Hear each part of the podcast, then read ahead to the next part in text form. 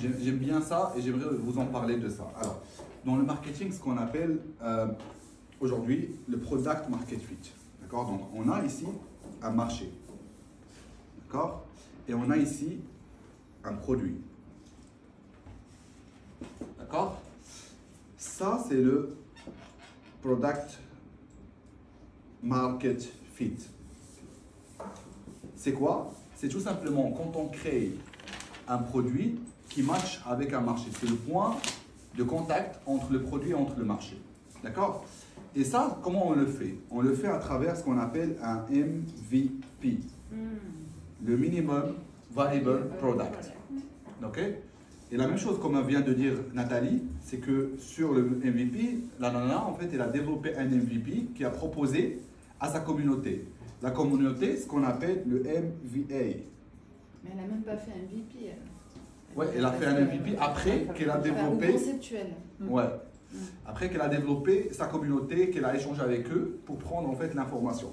Donc le MVA, c'est le Minimum Valuable Audience, c'est-à-dire le minimum d'audience sur laquelle on pourrait, ou bien ce qu'on peut appeler des bêta-testeurs. Donc la nana, ce qu'elle a fait, elle a trouvé des bêta-testeurs, elle leur a proposé leur produit bien avant qu'ils le produisent, et elle a essayé de prendre des feedbacks. Comme on a vu tout à l'heure, c'est le feedback. Ça, c'est quoi le A, excuse-moi déjà Audience. Audience. ouais. Et en fait, elle a pris de, ses- de- de son audience, elle a pris l'information, elle a remonté l'information et elle a essayé d'adapter son MVP, son produit, selon ce que son audience elle a besoin. Donc là, on est sur un pourcentage de réussite qui est augmenté.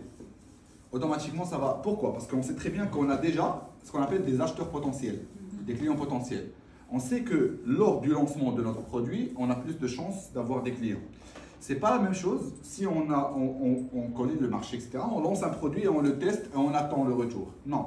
La meilleure des manières, c'est de pouvoir lancer un produit, le donner, demander des brainstorming et échanger avec la communauté, demander leur avis par rapport à un produit et par la suite préparer un pré-lancement pour des bêta-testeurs si on est dans un SaaS ou bien si on est dans un produit physique, etc. On peut demander à ces personnes d'utiliser. Donc, si on prend l'exemple par exemple de Richard sur sa solution, ils sont déjà une communauté, il va leur dire Hey, écoutez les gars, en fait j'ai une idée, bien avant que tu lances le produit, j'ai une idée euh, de jiu-jitsu brésilien, etc. Voilà, euh, on aimerait créer une communauté, qu'on puisse échanger entre nous, etc. Qu'est-ce que vous en pensez? Ah bah écoutez Richard, ça serait une bonne idée, mais à condition si on a cette fonctionnalité. Ah ça on en a besoin. Si on a cette fonctionnalité, ça on en a besoin. Si on a cette fonctionnalité. Et lui, ce qu'il va faire, c'est prendre ça, il le ramener chez un développeur et je dis écoute, j'ai besoin d'une solution en, en site web, etc., qui regroupe ça. Automatiquement, tu ramènes cette solution en tant que produit, tu la ramènes sur un marché qui a, où il y a la clientèle, tu as plus de chances de réussir. On est d'accord? Voilà. Donc ça, c'est la meilleure manière pour lancer un business aujourd'hui, que ce soit sur le web, que ce soit hors web, hein, c'est la même chose. Et en plus, comme tu as discuté avec euh, les mecs avant, ils te connaissent et donc ils ont confiance. Oui, automatiquement. Donc ils ont plus d'achats. Ouais.